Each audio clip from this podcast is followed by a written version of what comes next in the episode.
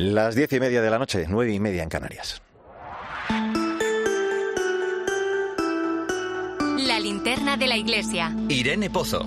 Cope, estar informado.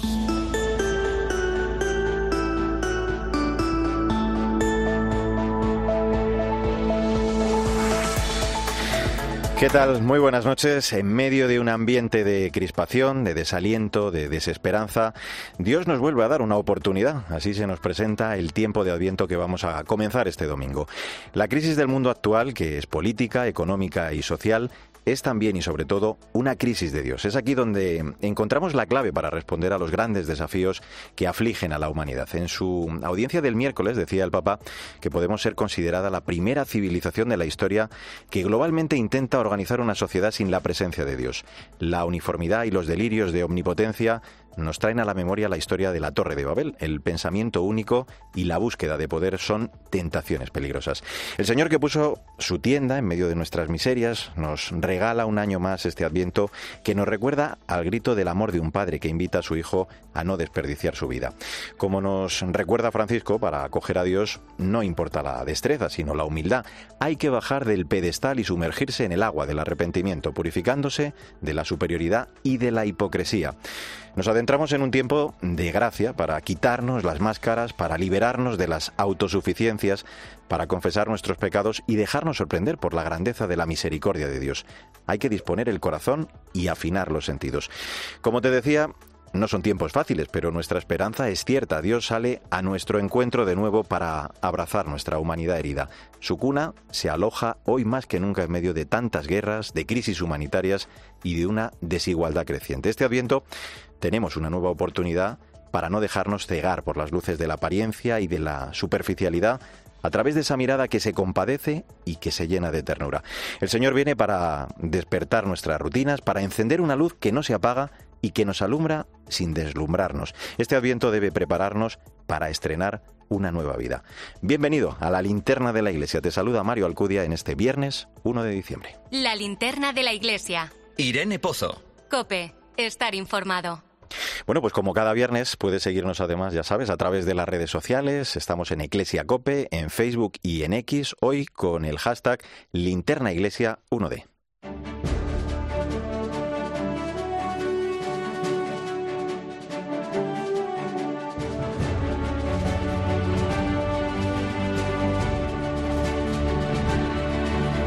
Vamos a repasar la actualidad que nos deja esta semana. Repasamos hasta ahora pues eh, todos los acontecimientos, entre ellos, por ejemplo, que los obispos españoles se han reunido con el Papa Francisco. La cita tuvo lugar el pasado martes en el Vaticano y en ella se reflexionó sobre la formación de los futuros sacerdotes en los seminarios. El presidente de la conferencia episcopal, el cardenal Juan José Omella, explicó que se abordaron temas como la experiencia pastoral de los seminaristas o la importancia de la formación en sus diferentes dimensiones, espiritual, teológica, humana, aspectos muy necesarios en una sociedad que sufre cambios constantemente. Estamos en un cambio de época muy importante y de alguna manera nos tenemos que preparar para ese cambio de época.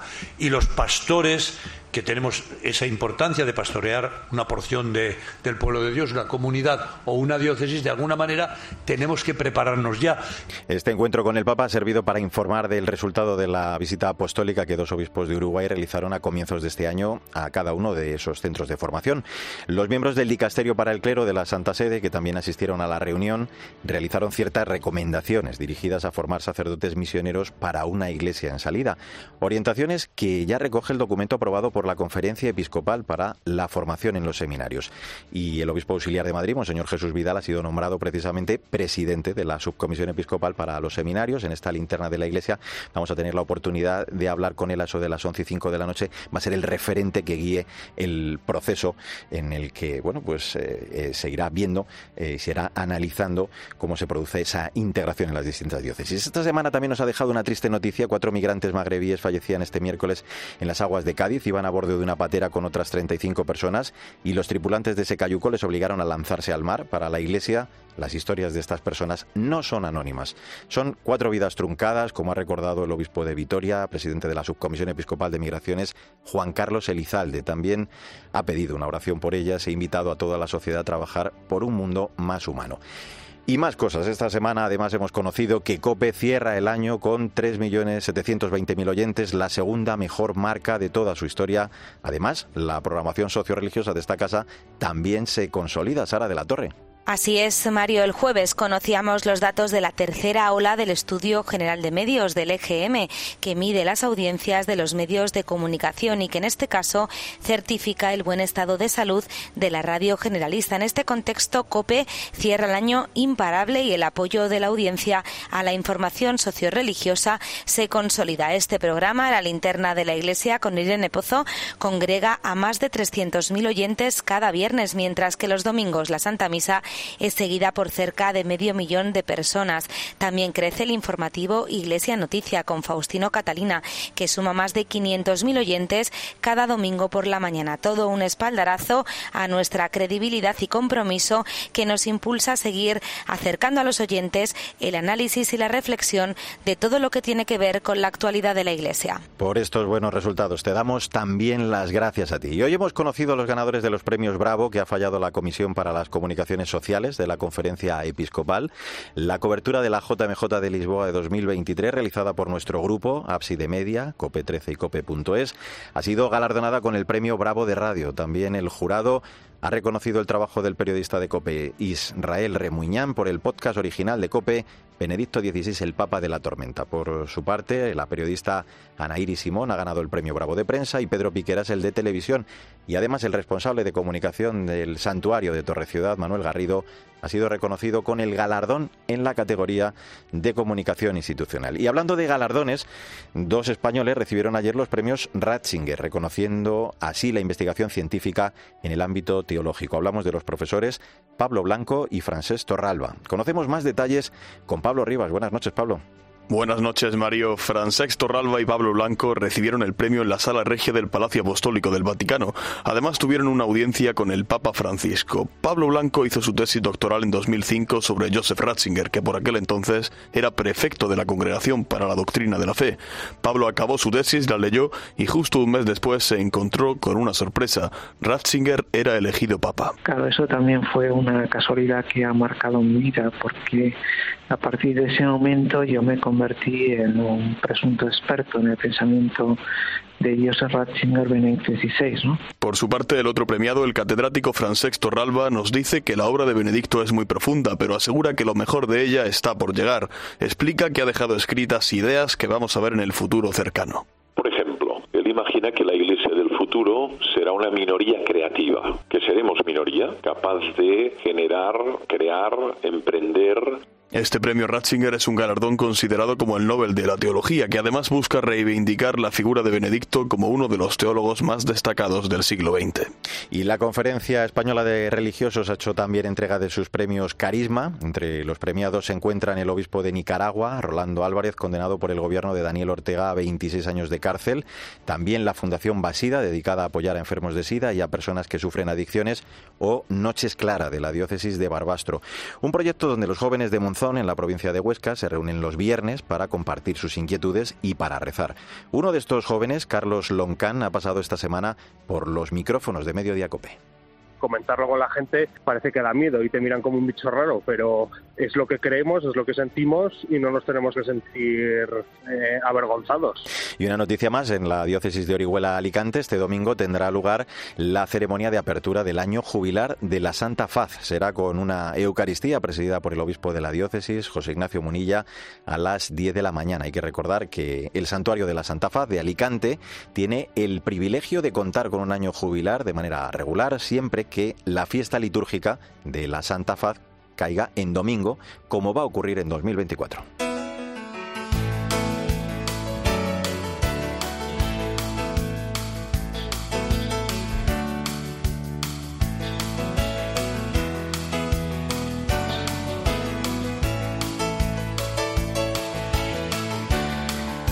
El domingo celebraremos el Día Internacional de la Discapacidad. Con este motivo quiero presentarte a Enar Belgañón, catecúmena de, con discapacidad intelectual que se comunica a través de una tablet y que recibe catequesis adaptada a sus necesidades en su parroquia de Cuenca. Nos acerca ya a su historia nuestro compañero Pepe Melero. Pepe, buenas noches.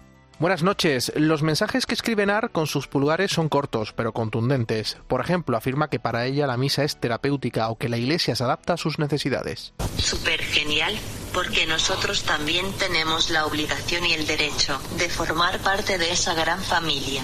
Yo creo que la iglesia se adapta a ti.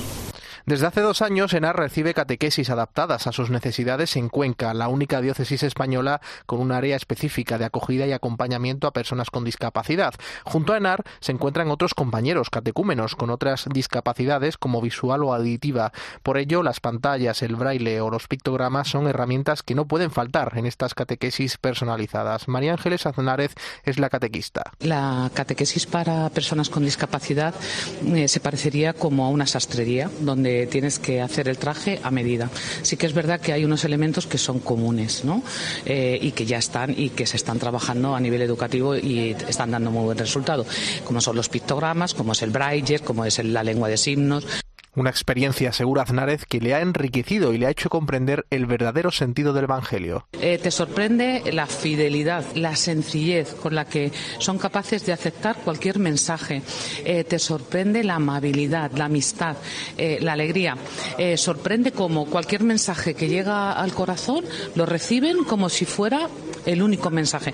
Catequistas y catecúmenos hacen un camino juntos, no exento de barreras. La principal es no comprender cuáles son las necesidades del colectivo discapacitado. La única barrera es la dificultad que tenemos para entender, la dificultad que tenemos para llevar el ritmo que eh, llevan ellos, la dificultad que tenemos, eh, pues bueno, la limitación humana, simplemente, no hay más que esa. Pero como dice la catequista, Jesucristo también superó todas las limitaciones, como hace Nar, que ha encontrado en la iglesia acogida y amor. Su madre, Marimar, ha explicado la importancia que tienen para su hija la catequesis y la misa. Pues es algo eh, muy ameno para ella, es algo que la tranquiliza, algo que le entusiasma y siempre es gratificante ir a misa para Enar. Siempre sale enriquecida de, de la catequesis porque socializa.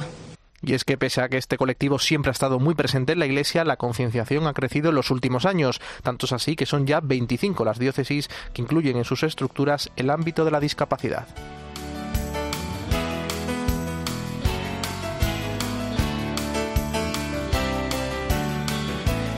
La historia de Enar y la de su catequista María Ángeles es uno de los muchos ejemplos de la necesidad de adaptar la formación y la vivencia de la fe a sus circunstancias, que estas personas puedan conocer y relacionarse con el Señor desde su especificidad en función de los límites de su discapacidad. Con motivo de este Día Internacional de la Discapacidad que vamos a celebrar el domingo, la Conferencia Episcopal Española ha presentado esta semana la campaña Tú y yo somos Iglesia, con la que se reivindica la labor que están desarrollando las diócesis con este colectivo. En su intención de oración para este mes de diciembre, también, el Papa nos invita precisamente a rezar por las personas con discapacidad. Vamos a saludar y hablar de todo ello en la linterna de la Iglesia con el director de la Comisión Episcopal de Evangelización, Catequesis y Catecumenado, Francisco Romero. Buenas noches, Paco. Gracias por acompañarnos. ¿eh? Buenas noches. Hace tres años, eh, más o menos, empieza a trabajar eh, de forma muy intensa en este asunto del que estamos hablando. Se crea en 2020 ese área específica para atender a, estas personas discapacitadas. Al constatar, Paco, la necesidad ¿no? de acompañar el, sufrimiento y el dar aliento también para superar todos los retos e incomprensiones que, tienen estas personas. Ayer se decía, creo, además es en ese acto, eh, que no es la discapacidad, sino la incomprensión social, sobre todo.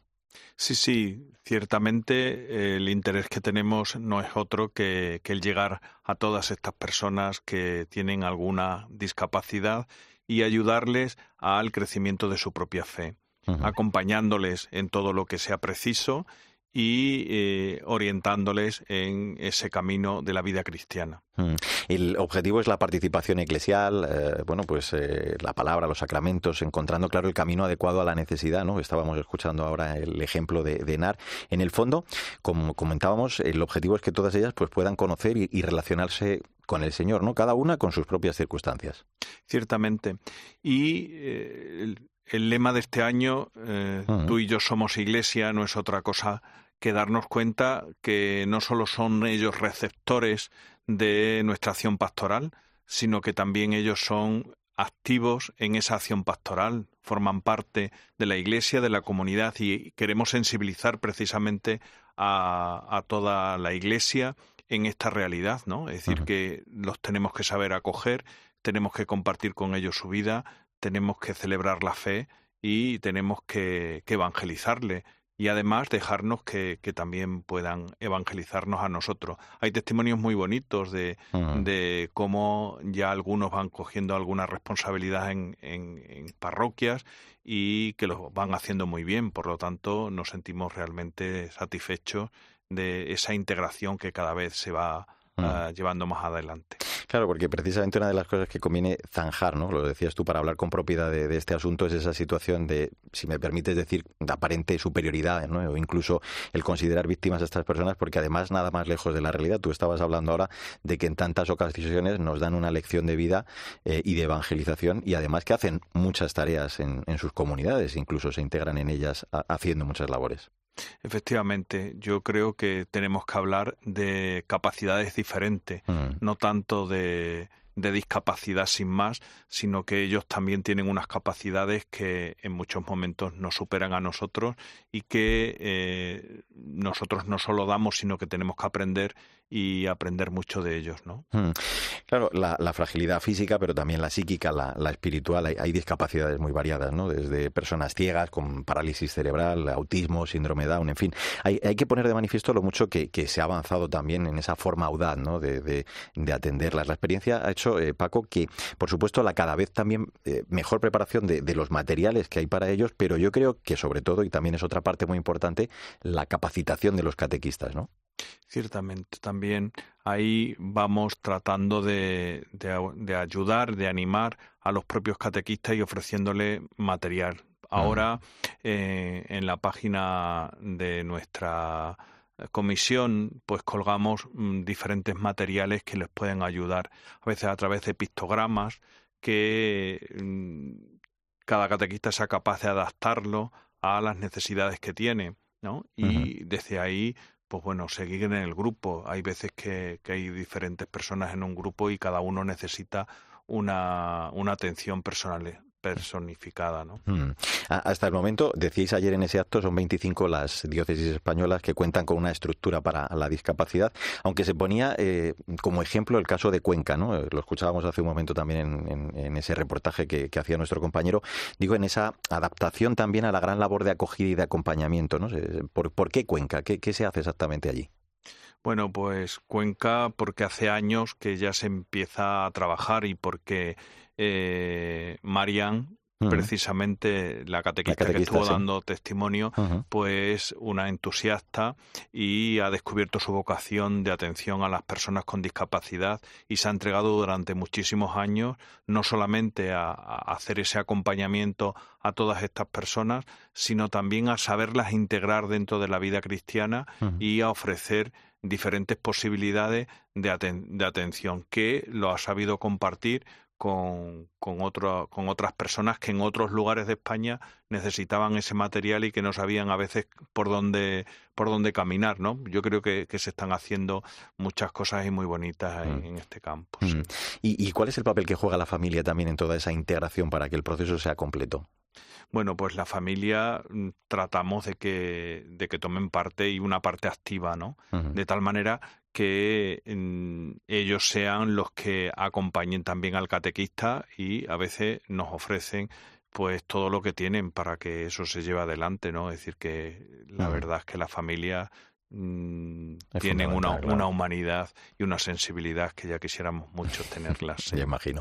Eh, es necesario, Paco, que, estas personas tengan un lugar eh, absolutamente pues protagonista en la Iglesia, ¿no? Se dice en esta campaña, una de las grandes cuestiones eh, pasa por dar visibilidad también al, problema, ¿no? A esto ayuda, pues, una jornada o una campaña como esta que se está presentando, pero también el vídeo, por ejemplo, del Papa, que, que imagino que lo habéis recibido con gran alegría, ¿no? Hombre, claro, yo creo que no solamente sumas, sino que también lo, nos complementa a todo lo que queremos hacer. Yo creo que es muy significativo. Invito a todos nuestros oyentes a que vean ese vídeo porque creo que, les va a animar y va a gustar. Nosotros también hemos hecho otro adaptado a, a, diferentes discapacidades pero que, ahí está también colgado en nuestra web para que, mm. se pueda ver, ¿no? Mm. Ya que nos visitas esta noche, yo quería preguntarte eh, y que nos dieras algún apunte sobre un catecismo que a Fernando Vidal, que está ya aquí con nosotros, y, a mí nos ha dejado, la verdad, maravillado, porque es el catecismo de adultos que, que, acabáis de presentar. Muy bonito. Fernando dice que es muy bonito. ¿ves? Eh, cuéntanos qué, novedades tiene eh, y, y descríbenoslo un poco, porque hay muchas personas que todavía, claro, no han tenido la oportunidad de verlo, lógicamente. Bien, pues es un catecismo que sale ahora para personas adultas que hacen eh, el proceso de iniciación cristiana para bautizarse mm.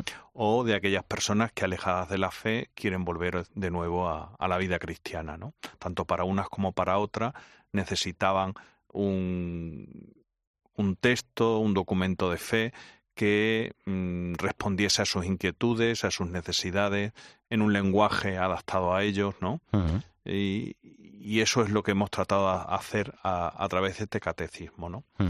Eh, hay 49 temas y en cada uno de los temas los diferentes apartados no son otro partiendo de, una iluminación bíblica, pero mm, se, se inicia con una reflexión donde se pone sobre la mesa las inquietudes, las dudas, las dificultades que estas personas tienen. ¿no? Y a partir de ahí se le da una respuesta desde la, la fe de la Iglesia, ¿no? De tal manera que, que, que, lo que se lleva en el corazón surja, salga y después pueda ser iluminado, ¿no? Entonces, estamos realmente contentos porque creemos que hoy por hoy eh, lo que es el, el, camino y el proceso de iniciación cristiana para adultos, pues eh, es una esperanza para la Iglesia y nace precisamente para, para ese servicio, para ver si hay nuevos cristianos en nuestras comunidades, buenos cristianos y que revitalicen la vida de, de la iglesia, ¿no? ¿Y cuánto tiempo se trabaja en, en, hacer una obra como esta? Porque es una maravilla, claro, y, además hay, hay, que dedicarle muchísimo tiempo y muchísimo trabajo para, para, elaborarla, ¿no? ¿Cuánto tiempo se ha trabajado? Pues sí, hemos estado un equipo de personas trabajando en esto para presentárselo a los obispos y hemos estado tres años enteros haciéndolo y después con, con sus correcciones, con, con, todo lo que conlleva. Después los obispos lo aprobaron en, en la, la plenaria de, del año pasado de noviembre, del 22, y ahora recientemente Roma nos ha dado el visto bueno para, para su publicación. Y Roma nos ha aplaudido mucho la originalidad de, del catecismo y cómo está enfocado a las necesidades que, que el hombre de hoy tiene. ¿no? O sea, que es un libro de culto, pero un libro que hay que manejar en, en casa. O sea, la invitación, desde luego, es a, a, trabajarlo, ¿no? Eh, aunque no se pueda subrayar mucho, porque es una pena también. no, hombre, pero está para que lo, para que lo podamos mm, ver, interiorizar, sacar todo lo, lo, que hay ahí. No es, no es en papel por dentro. Claro, no es una letra muerta, sino se trata de que sea una letra viva que mm, vaya dando pues esa luz a, a, las personas. Y por otra parte eh, también hemos querido subrayar un elemento que es significativo que es el diálogo entre la fe y la cultura. Hay un siempre cada tema termina con un apartado del diálogo de la fe y la cultura que eh, hace posible que, que como eh, esa cultura en la que estamos insertos pues ha dado respuesta, ha, surgido en la, la, mayoría de los casos desde la fe y como también desde ella hoy podemos iluminar nuestra fe, ¿no? Aunque no en un libro como este, pero imagino, claro, que el, que el catecismo, claro, también se le enseña a los discapacitados y habrá su adaptación particular de, de cada uno, ¿no? De una obra como esta. Efectivamente. Es decir, que, que todo lo, lo vamos orientando y se trata de adaptarlo. Ya decía que para las personas con, con cualquier discapacidad es un espectro excesivamente amplio, mm. las diferentes discapacidades, ¿no? Por eso se, requiere una atención más personalizada, ¿no? Porque cada caso es cada caso y cada persona requiere que la evangelicemos como necesita ser evangelizada. Mm. Pues te vamos a dar la enhorabuena ¿eh? por el catecismo, es una maravilla. Y, vamos a recordar, por cierto, que con motivo de este Día de la Discapacidad 13 eh, va a transmitir este domingo a mediodía la misa desde la parroquia de la Concepción en Madrid. Recordamos tú y yo somos iglesia, nadie está excluido del anuncio del Evangelio porque la fe es un don que el Señor regala a todos, también los que tienen estas discapacidades, y por eso, bueno, pues es tan de agradecer el esfuerzo de los catequistas, de las familias, de estos materiales que ayudan a que esas personas puedan conocer al Señor llegando así al Evangelio, eh, el Evangelio a todos ellos. Francisco Romero Paco, director de la Comisión Episcopal de Evangelización, Catequesis y Catecumenado, muchísimas gracias por haber estado en la linterna de la Gracias a vosotros.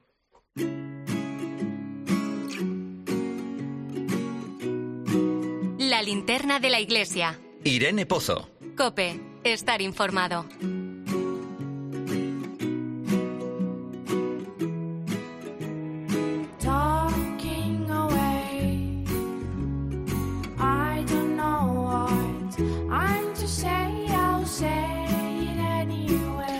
El domingo, como acabamos de contarte, vamos a celebrar este Día de las Personas con Discapacidad y el Papa también lo comentábamos, dedica su vídeo de intención de oración de este mes de diciembre. Nos lo cuenta este asunto, nos lo cuenta ya Ana Medina. Cada mes el Papa nos invita a unirnos a él y a toda la Iglesia en una intención particular y lo hace con el vídeo del Papa, una iniciativa audiovisual en redes sociales que no solo habla con palabras, sino con imágenes y sonidos. En esta ocasión, el Papa nos invita a orar para que las personas con discapacidad estén en el centro de atención de la sociedad y que las instituciones, también la Iglesia, potencien su participación activa. Durante poco más de un minuto, el vídeo nos ofrece los rostros reales de personas con discapacidad, historias diferentes unidas por una gran capacidad, la del talento. Atletas paralímpicos, amigos de la comunidad de San Egidio que pintan obras de arte o sirven en las mesas de una tratoría. Desde el jesuita con discapacidad visual, teólogo en Australia, hasta la monja con síndrome de Down comprometida en Lourdes que participaron en la Asamblea General del Sínodo y que se cuentan en la campaña I Am Church del Dicasterio para los laicos, la familia y la vida.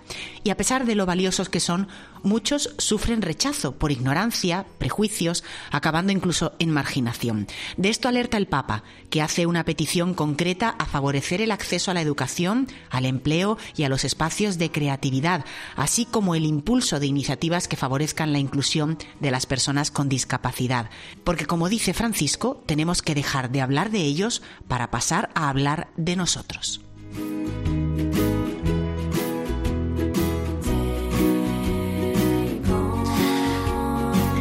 Pues en unos minutos llegamos a las 11, las 10 en Canarias. Enseguida vamos a hablar con Monseñor Jesús Vidal, designado nuevo referente para la relación entre el Vaticano y la Iglesia Española en la cuestión de los seminarios. Esta semana el Papa ha mantenido una reunión con los obispos de la Conferencia Episcopal junto a los responsables del Dicasterio para el Clero de la Santa Sede para reflexionar sobre todo lo que tiene que ver con la formación de los seminaristas.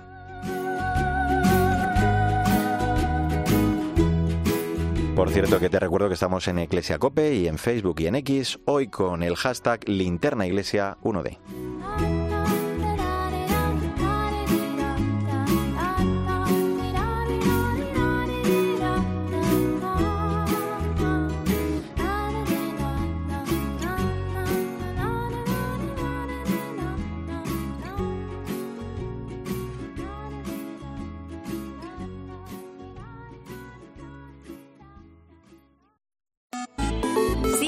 Irene Pozo en Twitter en arroba eclesiacope, en nuestro muro de Facebook, eclesiacope y en cope.es.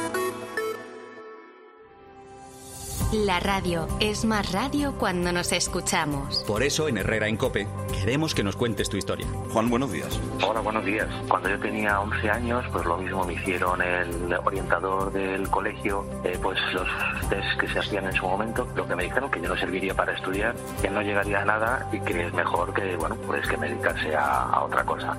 Bueno, pues yo con 50 años eh, soy arquitecto, soy ingeniero y tengo dos másteres. A las 10 de la mañana, en la hora de los fósforos, estamos más cerca de ti. De lunes a viernes, desde las 6 de la mañana, Herrera en Cope. UMAS, mutua especialista en seguros para el sector educativo. Ofrecemos una solución integral para los colegios y guarderías. Daños patrimoniales, responsabilidad civil, accidentes de alumnos. Más de 1.400 centros ya confían en nosotros. Visítanos en umas.es. UMAS, más de 40 años de vocación de servicio. Escuchas la linterna de la iglesia. Y recuerda, la mejor experiencia y el mejor sonido solo los encuentras en cope.es y en la aplicación móvil. Descárgatela. Nadie está preparado para perder a un ser querido. Es algo muy doloroso, pero para los que nos quedamos aquí, la vida sigue. En su libro Tu muerte es vida, Laura Montesinos, creadora de Viajar entre líneas, abre su corazón con una inspiradora historia de amor sobre cómo encontró luz y halló el sentido real de su existencia. Tu muerte es vida, una historia de confianza, superación y amor eterno.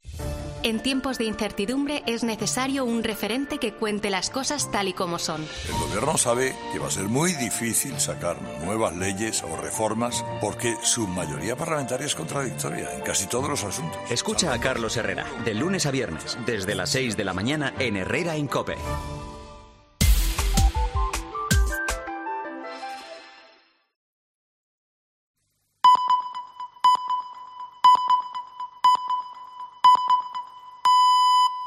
Son las 11 de la noche, las 10 en Canarias.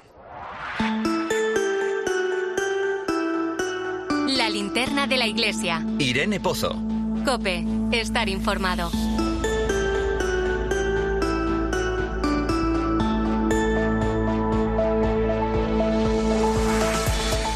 Pues a esta hora vamos a poner el foco de la linterna de la iglesia en el Vaticano con nuestra corresponsal Eva Fernández. Eva, buenas noches. Muy buenas noches, Mario. En esta hora, en condiciones normales, tendrías que estar hablando con nosotros, Eva, desde Dubái. sí, efectivamente. Ahí estaba Sí. previsto que acudiera el Papa este mismo viernes para participar en la cumbre COP28. Eh, mañana tendría lugar su intervención, pero bueno, eh, el martes recibíamos la noticia de que se anulaba por motivos de salud, aunque está mucho mejor el Papa, ¿verdad? Sí, la verdad es que está, mm, está bastante mejor. Menos mal que hoy, por ejemplo, eh, lo ha dedicado, solamente ha tenido dos audiencias, entonces podrá descansar. Esperemos que mañana también y el domingo, ¿no?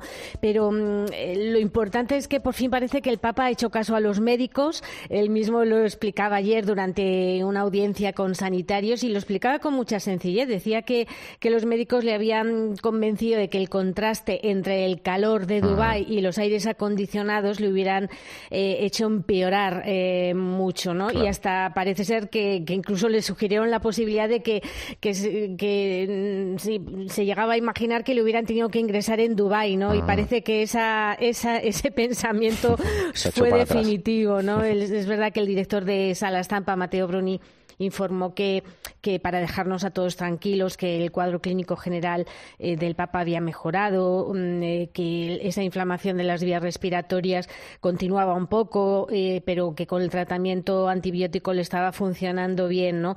El Papa mm, lo aceptó con gran pesar, aunque no por eso la Santa Sede va a dejar de estar presente en la cumbre del clima. Mañana, de hecho, el cardenal Parolin transmitirá ante los líderes mundiales lo que el Papa hubiera querido decir. Es, no es muy normal que el Papa anule un viaje, solo ocurrió eh, debido a su operación eh, con el viaje al Congo y Sudán del Sur, pero eso sí, el- este viaje se, no se hizo el- cuando estaba fijado, pero sí que el Papa seis meses después visitó estos dos países. Bueno, pues eh, vamos a estar pendientes también mañana, claro que sí, de lo que diga el cardenal. Parolín, que leerá ese mensaje del Santo Padre.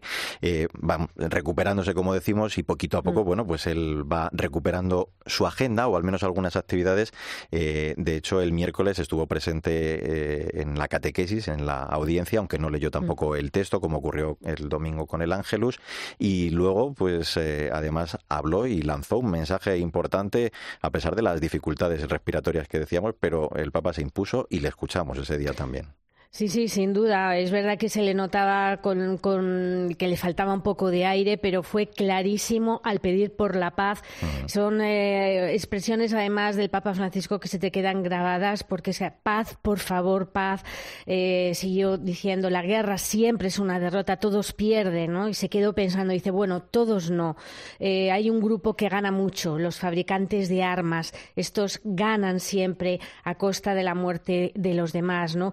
Y continuó continuó diciendo, ¿no? Lo que, lo que realmente le preocupa y ocupa su corazón en este momento. Sigamos rezando ante la grave situación en Israel y Palestina. Eh, en esos momentos, el miércoles pasado, el, Papa deseó, ¿no? Que se ampliara la tregua eh, que en ese momento estaba en curso, ¿no? Para que todos los rehenes sean liberados, decía, y se siga permitiendo el acceso a las ayudas humanitarias necesarias. Y luego contó lo que sabemos que, que, mm, que hace todos los días. El Papa todos los días, todos los días mantiene una conversación telefónica con el padre Gabriel Romanelli, que como sabemos es el párroco, exacto, de la única parroquia de la Sagrada Familia, donde están refugiados muchísimos, no solo católicos, muchas familias del barrio. Y, entonces el Papa contaba, ¿no? Eh, en la última conversación me han dicho, no hay agua, no hay pan, la gente sufre, sufre, mm, explica el Papa, la gente sencilla, la gente del pueblo, eh, no los que hacen la guerra, ¿no? Y por eso volvió a insistir, pidamos la paz. Y luego, mm, Mario, tampoco faltó ese recuerdo ah. habitual de Ucrania, ¿no? Y, que, y que sabemos que Zelensky agradece tanto porque, porque realmente parece que el mundo se ha olvidado de lo que eh, está ocurriendo en Europa, de esa guerra de Ucrania.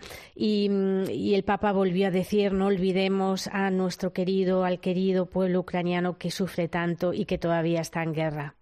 Pues eh, seguro que en el Ángelus del domingo vuelve a hacer alguna mención sobre ello, estoy seguro. Seguro, seguro, sin duda. Eva, hablando de ese retomar su agenda de una forma paulatina y como le permite su salud, eh, ayer mantenía un encuentro con los miembros de la Comisión Teológica Internacional en el que el Papa reafirmaba la importancia de la contribución femenina a la reflexión teológica, un mensaje importante también. Eh, sí, sí, sin duda, y de hecho mm, ha dejado mucha huella. Está siendo de, los, de las nueve audiencias que mantuvo ayer por la mañana el Papa nueve audiencias. Ah. Esta fue la que dejó más huella. ¿no? El Papa eh, a esta Comisión Teológica Internacional les entregó eh, el discurso porque era largo y todavía no se encontraba bien para leerlo. ¿no? Y, y, se quedó mirando a quienes le rodeaban y comenzó a contar a las mujeres presentes. ¿no? Entonces empezó a decir una, dos, tres, cuatro están solas. Ah, cinco, descubrió a la quinta, ¿no? Que estaba allí, ¿no? Entonces el Papa les dijo, tenemos que dar un paso adelante. Eh, y les recordó una idea que él ha repetido mucho a lo largo de su pontificado. La Iglesia es mujer, ¿no? Y sin embargo, uno de los grandes pecados que hemos cometido es masculinizar a la Iglesia, ¿no? Eh, em, anunció además em, un dato importante, que justo esa dimensión femenina de la Iglesia iba a ser eh, el centro de los próximos trabajos del C9, que como sabemos es el grupo de cardenales que ayudan al Papa en el gobierno de la Iglesia, ¿no? Él decía que si no sabemos comprender qué es una mujer, qué es la teología de una mujer, nunca entenderemos qué es la Iglesia. Y como el Papa estaba mm, rodeado de teólogos, ¿no? Les, mm, les dijo, esto no se resuelve por la vía ministerial, que eso es otra cosa. Lo decía refiriéndose al asunto del sacerdocio femenino, ¿no? Que parece el Papa muchas veces ha explicado que parece que es la única forma en la que la mujer tenga presencia en la Iglesia, ¿no? Y, subiendo el nivel les utilizó una idea del teólogo eh, von Baltasar, que es una de las referencias del Papa Francisco, ¿no? Eh, refiriéndose a que Em, eh, había que resolverlo por el camino místico, ¿no? Em, porque, em, porque la Iglesia es esposa y la Iglesia es mujer, pero eso sí, sin masculinizar, se remarcaba. Y luego al, terminar, Mario, era gracioso porque el Papa les decía, bueno, y ustedes se preguntarán que a dónde llego yo con este discurso, ¿no? Que les debió dejar un poco... ¿A dónde Exacto, ¿a dónde vamos, no? Entonces él mismo respondía, ¿no? Bueno, pues mm, no solo para decirles que tendrá que haber más mujeres aquí, o sea, ya una como un aviso a navegantes. La próxima reunión tiene que haber alguna mujer más en esta comisión, sino que él dijo, también quiero que esto sirva para ayudarnos a reflexionar. Eh, y volvió a repetir la idea de la iglesia mujer, la iglesia esposa, y esa es una tarea que les dejó encomendada. Les dijo exactamente, por favor, desmasculinizar la iglesia, ¿no? Pues claro, el tema, como decía el Papa, eh, es central porque la iglesia es, es mujer. Bueno, pues como eh, a ti también el Papa te hace siempre un guiño, vamos a estar muy pendientes de ver si el próximo viernes, mm. cuando se acerque, si es que va estando, que esperemos que sí, mm. mucho mejor también, pues acuda a la Plaza de España y visite la Inmaculada y también a lo mejor pues haga un guiño a otra mujer, que es la de COPE. Al menos allí estaremos trabajando, o sea que, que, me hará mucha ilusión si se le puede saludar y él viene a saludar a los periodistas, pues por supuesto que será una alegría y lo contaremos. El Papa se fija bien en qué mujeres tiene que centrarse, las descubre perfectamente. Eva, buenas noches. Un beso Muy buenas noches, un abrazo, hasta pronto. La linterna de la iglesia. Irene Pozo. Cope, estar informado. Pues son las 11 y 8 minutos, eh, una hora menos en Canarias. Entramos en tiempo de tertulia hoy con el análisis de Fernando Vidal, profesor de la Universidad Pontificia Comillas. Buenas noches, Fernando. Muy buenas noches. Y también nos escucha ya Fernando Bonete, doctor en Comunicación Social y director del grado de Humanidades de la Universidad CEU San Pablo. Hola, Fernando, ¿cómo estás? Muy buenas, Mario, ¿qué tal? Y saludos también a mi tocayo, que os encanta coincidir en esta tertulia. A, ver, cómo, a ver cómo os distingo yo esta noche. Oye, entre todos los temas que tenemos esta noche eh, sobre la mesa, empezamos, si os parece, por ese encuentro del Papa con los obispos españoles, también junto a los responsables del dicasterio para el clero, para hablar de la situación de los seminarios. Digo, pues aquí estoy sintiendo yo como que la Iglesia sinodal está dando pasos. Y para una cosa que es importante, como los seminarios que afecta a una nación, en este caso a España, pues que quería dialogar con nosotros y escucharnos y que le escuchásemos nosotros. A mí me ha parecido pues como una continuación de ese camino sinodal que hemos empezado. No era para tirar las orejas y condenar a nadie, sino para hablar. No hubo ningún tirón de orejas, como decían, y deseaban a algunos medios ¿eh? en torno al tema de los abusos. Solamente se habló sobre la situación de los seminarios y el entregar las conclusiones de la visita a esos centros de formación realizada por dos enviados eh, del Papa en el primer eh, trimestre. Antes de hablar con nuestro invitado, que vivió además en primera persona ante esa nueva responsabilidad que, tiene, que le ha sido confiada, pues yo querría preguntaros cómo habéis visto vosotros este encuentro, lo que se ha dicho, lo que se ha leído sobre ese tirón de orejas también que tanto se decía sobre el tema de los abusos, que al final no hubo nada de eso. Vamos a comenzar contigo, Fernando, que tengo aquí al lado, Fernando Vidal. Sí, es cierto que no se habló de abusos explícitamente, pero la cuestión que se aborda es una cuestión que efectivamente va a la base, a la base del asunto, ¿no?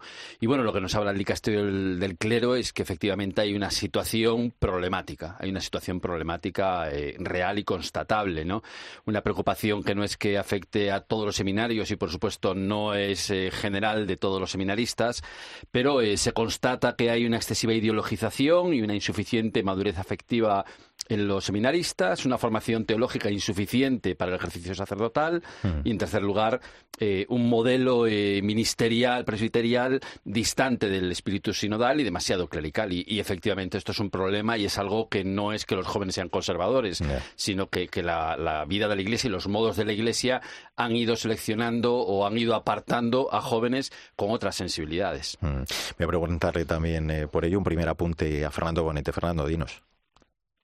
Sí, bueno, en, la línea lo que decía mi, mi tocayo Fernández, efectivamente, pues hay, hay un problema, ¿no? Dividido en esos, en esos pequeños eh, problemas que hay que ir abordando y al final lo importante de la cuestión es que la Iglesia se ha puesto en camino para darle una solución, ¿no? Por aquello que tú decías, Mario, de las de las broncas. Cuando hay un problema no tiene que haber broncas, tiene que haber propuestas de solución y un ponerse en camino para darle solución. Y yo me quedo con esto, que eh, identificado el problema, pues hay que ponerse a trabajar para, para solucionarlo. Esto no va a ser una solución de hoy a mañana. Estos, estas cosas llevan su tiempo porque son tendencias, son corrientes que hay que ir solucionando con el tiempo, que hay muchas variables, muchos factores. Está el tema, por supuesto, de los requerimientos de los jóvenes, está también la inercia que ha tomado la Iglesia, que a lo mejor tiene que tomar otro rumbo con ellos. Y bueno, y, y está la situación en general que está viviendo la sociedad y el espíritu del tiempo, que esto también lo permea todo, ¿no? Entonces será un problema que llegará a su tiempo. Bueno, desde luego quien mejor nos lo va a poder contar esta noche es el obispo auxiliar de Madrid y presidente de la Subcomisión Episcopal de Seminarios, Monseñor Jesús Vidal, que además ha sido nombrado como referente de la nueva etapa que se abre en la Iglesia española en torno a este asunto de la formación de nuestros futuros sacerdotes. Don Jesús, eh, gracias por acompañarnos en esta linterna. Buenas noches. Buenas noches, Mario. Buenas noches a todos los oyentes. Que no hubo, decíamos, reprimendas ni alusiones de ningún tipo sobre el tema de los abusos, que no hablaron de otro tema que no fuera la situación de los seminarios y los retos de la formación de los futuros sacerdotes, ¿verdad? Fue una mañana muy provechosa eh, donde abordaron temas, lo estábamos diciendo aquí, pues desde la formación en los seminarios, la experiencia pastoral de los seminaristas. Eh, ¿Qué balance hace usted unos días después de haber celebrado ya este encuentro de lo que vivieron el martes? Pues sí, un balance muy bueno. La verdad es que eh, allí como que también se percibe eh, pues, un poco a lo mejor eh, como la diferencia de la, de la mirada. Nosotros eh, entendemos, ¿no? Un poco como que la sociedad, podríamos decir, ¿no? Los medios de comunicación se han sorprendido de que el Santo Padre nos llamara a los obispos, podríamos decir, solo para hablar de los seminarios pero es que los seminarios son muy importantes para la Iglesia, es que es el lugar donde se forman los futuros sacerdotes, o sea que es que verdaderamente merece la pena que, que el Papa nos invite a todos los obispos para hablar de esto y fue una pues un diálogo muy muy cordial con el Papa, pues desde la grandísima experiencia pastoral y espiritual que él tiene pues nos fue iluminando las preguntas que le, que le fuimos haciendo. O sea que la verdad es que el balance que, que yo hago, desde luego, es muy positivo. O sea que el Papa eh, les contestó a sus preguntas, les habló de cómo formar a los jóvenes en esta nueva situación, a, los candidatos al sacerdocio, en esta sociedad tan cambiante, me imagino que, que es un tema también que, que preocupa y, y que lo vieron, ¿no? Especialmente al Papa. Sí, esa pregunta en concreto se la hizo pues un obispo, ¿no? Que nos iluminara acerca de cómo formar a los jóvenes y el Papa nos dio tres claves, a mí se me quedaron muy grabadas porque fueron muy muy sencillas, ¿no? La primera, educarles para que sean eh, pues eh, sacerdotes que vivan cerca de Jesús, que tengan una vida espiritual seria. En segundo lugar, sacerdotes arraigados en la realidad, en la vida cristiana, en las comunidades, en el pueblo, esto que él pues insiste tanto, ¿no? Para el sacerdote la alegría de ser pueblo, que hablaba en la Evangelii Gaudium, ¿no? Pues de, de, caminar con la gente, de estar contentos, ¿no? De, de estar con la, con la gente, de participar pues de la vida normal del pueblo. Y en tercer lugar, el Papa hablaba de sacerdotes que sepan discernir y obedecer en el sentido también de estar dispuestos a la escucha, ¿no? Frente al individualismo que podemos vivir hoy, pues sacerdotes que sepan vivir en la comunión de la Iglesia, ¿no? Que no vivamos en la confrontación, que no vivamos en el juicio, sino que, que, discernamos, que podamos dialogar, que podamos hablar en este sentido sinodal, ¿no? Con capacidad de comunicar de verdad las cosas, que no hay miedo de, de hablar las cosas y de, y de decir lo que cada uno ve, pero al mismo tiempo pues de escuchar esa última palabra mm. pues que el Papa para la Iglesia Universal o que el Obispo para la Iglesia particular tiene que dar. Mm. El documento requiere que en los próximos eh, años, en los próximos meses, se afronte este proyecto eh, con flexibilidad, dice, sin rigores, adaptando, bueno, pues adaptado a las circunstancias de cada provincia eclesiástica o de cada diócesis. Y usted le ha nombrado, decíamos, referente de esa relación entre el Vaticano y la Iglesia en España. ¿En qué va a consistir, eh, don Jesús, o cómo se va a concretar exactamente su tarea? Pues yo creo, intuyo, ¿no? Un poco por lo que hemos podido ver y por lo que yo también hablé con el dicasterio. Esta figura la han cogido del propio proceso sinodal, ¿no? La, figura que en cada conferencia episcopal servía para vincular a la Iglesia que camina en una nación con el, en una conferencia, una conferencia episcopal con la Santa Sede lo llamaron el referente sinodal pues ah, yo creo que han utilizado esta misma imagen, ¿no? Pues de referente apostólico para los seminarios en España para este proceso ¿no? pues de, aplicación del plan de formación y la misión yo creo que va a ser sobre todo en este sentido pues sinodal de escuchar a los obispos de escuchar sus dificultades pues de presentar y de recordar no pues esta propuesta que nos hace la Santa Sede de criterios de como documento de trabajo para que vayamos eh, pues eh, actualizando es muy importante mm. ver que el documento de trabajo se basa en citas del propio plan de formación que los obispos hemos aprobado.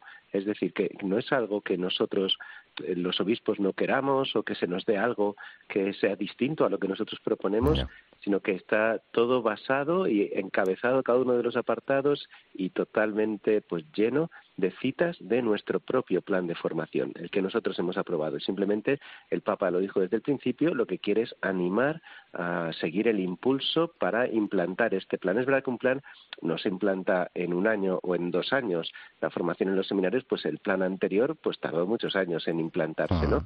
Bueno, pues el Papa quiere animarnos a que en España, que yo creo que somos de los primeros países que hemos hecho un plan de formación nacional eh, que sale del Plan de Formación Internacional que se hizo en el año 2016. Nosotros ya en el 2019 teníamos aprobado el nuestro, un plan muy valorado, pues tanto por la Santa Sede como por los visitadores que vinieron, como por otros países de Europa con lo que lo hemos podido compartir. O sea que, bueno, pues creemos que simplemente el Papa nos anima a que pues sigamos poniéndolo en marcha. Bueno, eh, quiere preguntarle, están con nosotros, eh, seguro que lo ha escuchado Fernando Vidal y Fernando Bonete, quiere preguntarle algo Fernando Vidal y seguro que también Fernando Bonete. Fernando. Sí, Sí, eh, es importante la, formación de los jóvenes eh, seminaristas, también en el servicio a los pobres, en, conocer realmente la realidad social a fondo.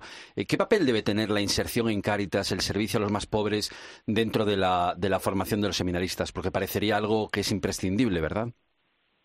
Pues sí, lo es, lo es. Es decir, que yo creo que todos los seminaristas al menos así está en el plan de formación, ya que yo lo que más conozco en concreto es la formación del Seminario de Madrid, pero todos los seminaristas en la etapa o bien discipular o bien configuradora, en principio yo creo que en el plan de formación nuestro pone que la etapa discipular, tienen que hacer la pastoral en el ámbito de la caridad.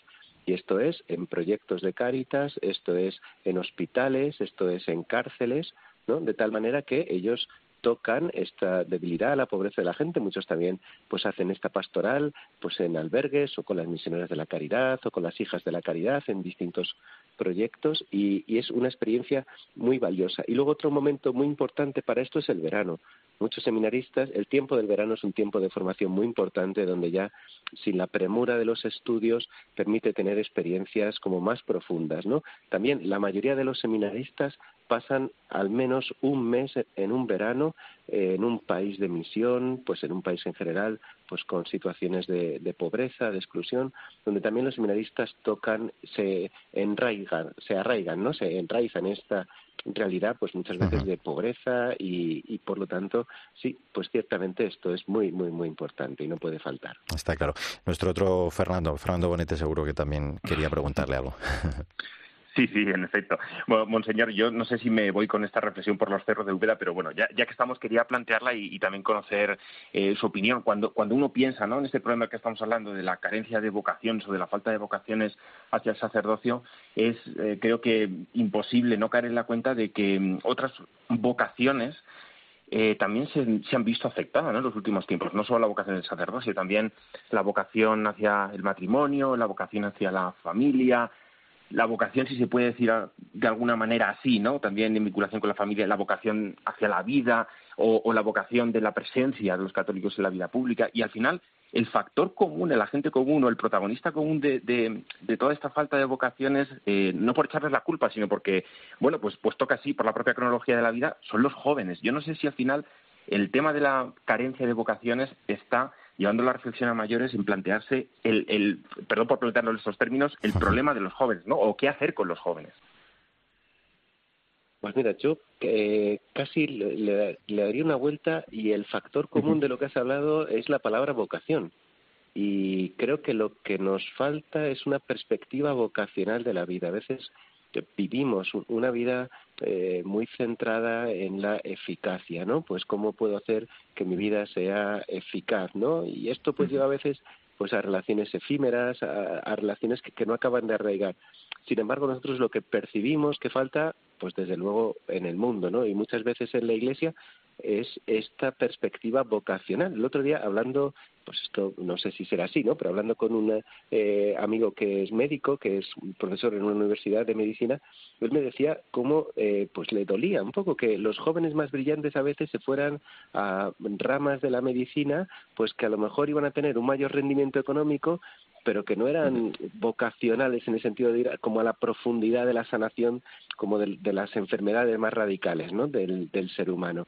Eh, tal vez lo que vivimos es una crisis de perspectiva vocacional. En ese sentido también podemos decir que los obispos, viendo esto, intuyendo esto, estamos preparando para febrero del año 2025 precisamente un congreso que nos ayuda a reflexionar sobre la Iglesia como un pueblo vocacionado, un pueblo de llamados, ¿no? Nosotros creemos que hay que entrar ahí. Está claro que también está la cuestión de los jóvenes. No quiero huir de esto, ¿no? Claro que tenemos que, afrontar este diálogo con los jóvenes, pero bueno, venimos de una jornada mundial de la juventud donde sin duda el Papa ha sabido conectar con los jóvenes, ¿no? Y esto pues lo vemos, los curas muchas veces pues se han sorprendido, ¿no? Del efecto que ha tenido, de la capacidad pues con la que el Papa ha conectado con ellos y el fruto que ha generado en, en, pues en sus vidas, ¿no? Bueno, pues veremos si esto significa un pequeño repunte vocacional, pero, pero sí, en cualquier caso yo creo que necesitamos profundizar en la perspectiva vocacional de la vida.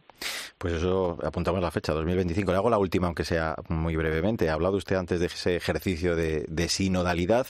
Eh, claro, no todos los seminarios tienen casa de formación. Eh, hay seminarios que son también eh, o que tienen, bueno, pues pocos seminaristas. Esto va a suponer también un ejercicio muy bonito, ¿no? Entre las diócesis de, esa ayuda entre seminarios, casas de formación.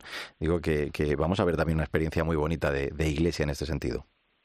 Sí, en esto hay que decir que ya más de la mitad de las diócesis de España viven experiencias de colaboración en la formación de sus seminaristas, es decir, que esto no es nuevo. Mm. Y los obispos que viven estas experiencias, tanto los que envían como los que acogen, en general están muy contentos de esta experiencia. Por eso tenemos que seguir caminando, pues ciertamente serán más obispos, más diócesis las que tendrán que crecer en la colaboración siempre para ofrecer la mejor comunidad formativa posible a los seminaristas, que es lo que nos interesa tanto por número de candidatos, pues mm. que sea una comunidad donde se puedan vivir relaciones vivas, como por número de formadores que estén totalmente dedicados a esa formación.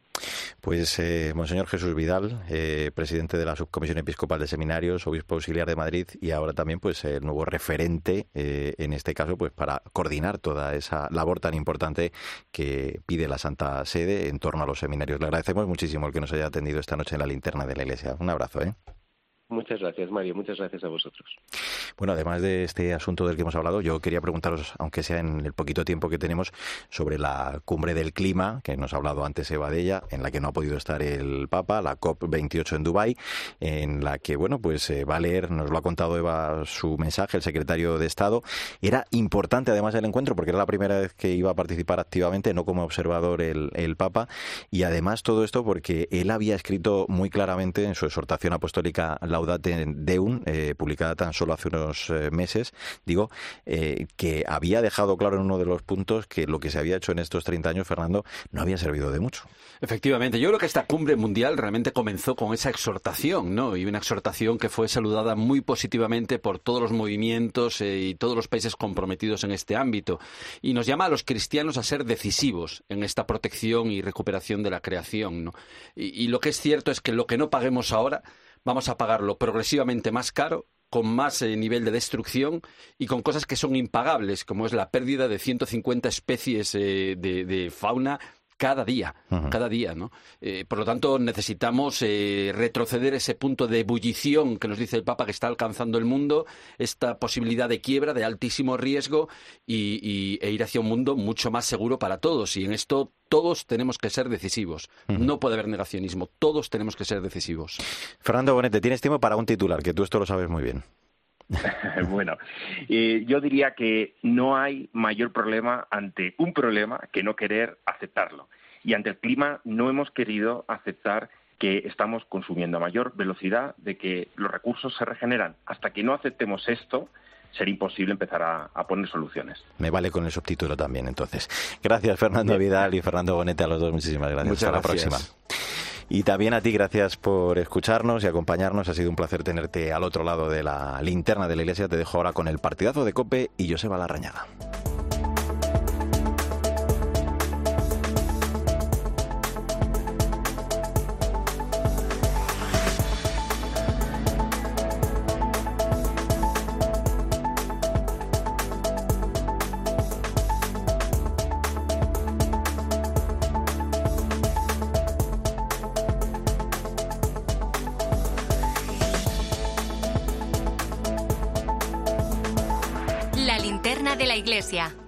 Irene Pozo. Cope, estar informado. Escuchas Cope. Y recuerda, la mejor experiencia y el mejor sonido solo los encuentras en cope.es y en la aplicación móvil. Descárgatela. ¿Sabes lo que se lleva? Se llevan los rebozados sin, sin huevo. Con Yolanda, claro. Solo con Yolanda la merluza, la tempura, los calamares, todos los rebozados salen crujientes y tiernos. Y todo sin huevo. Por eso con Yolanda, rebozar sin huevo está de moda. Yo, Yolanda, es lo que se lleva. En la sección de harinas de tu súper. Nos encontrarás en todas las redes sociales. Uy, saco la de una avispa del coche. Rápido, rápido, abre la ventanilla. Nah, no te preocupes. vendemos el coche y compramos uno sin avispa en flexicar.es. Así vamos tranquilos al pueblo, que si no, vaya viaje. Comprar o vender tu coche en flexicar.es puede ser muy fácil, igual demasiado. Flexicar, muy flexi, muchos cars. Hola Andrés, ¿qué tal el fin de semana? Pues han intentado robar en casa de mi hermana mientras estábamos celebrando el cumpleaños de mi madre. Así que imagínate. Dile a tu hermana que se ponga una alarma. Yo tengo la de Securitas Direct y estoy muy contento. Por lo que cuesta, merece la pena la tranquilidad que da. Protege tu hogar frente a robos y ocupaciones con la alarma de Securitas Direct. Y este mes, al instalar tu alarma, te regalamos el servicio botón SOS en tu móvil para que toda tu familia esté protegida ante cualquier emergencia. Llama ahora al 900-666-777. Esta temporada las suscripciones no volverán a ser lo mismo. Amazon Prime te trae Operación Triunfo, así como envíos rápidos y gratis. Todo por 4,99 euros al mes. Tengo que suscribirme ahora mismo. Entretenimiento en directo y envíos rápidos gratis. Todo por 4,99 euros al mes. Está en Prime. Con restricciones geográficas. Consulta amazon.es barra Prime Terms. Le hemos preguntado a todo un país, ¿y tú qué plan tienes a partir de los 65? Y esta es la lista. Navegar en un velero, aprender un nuevo idioma, correr una maratón, sacarme el... El futuro es mucho más inspirador con los planes de pensiones de Mafre. Súmate al programa Tu Futuro. Ahora está con un 6% de bonificación por traslado. En tu oficina o en mafre.es. ¿Qué sabor deja en la boca el viento, el sol, el frío? Esto es Ribera del Duero. Quien lo probó, lo sabe.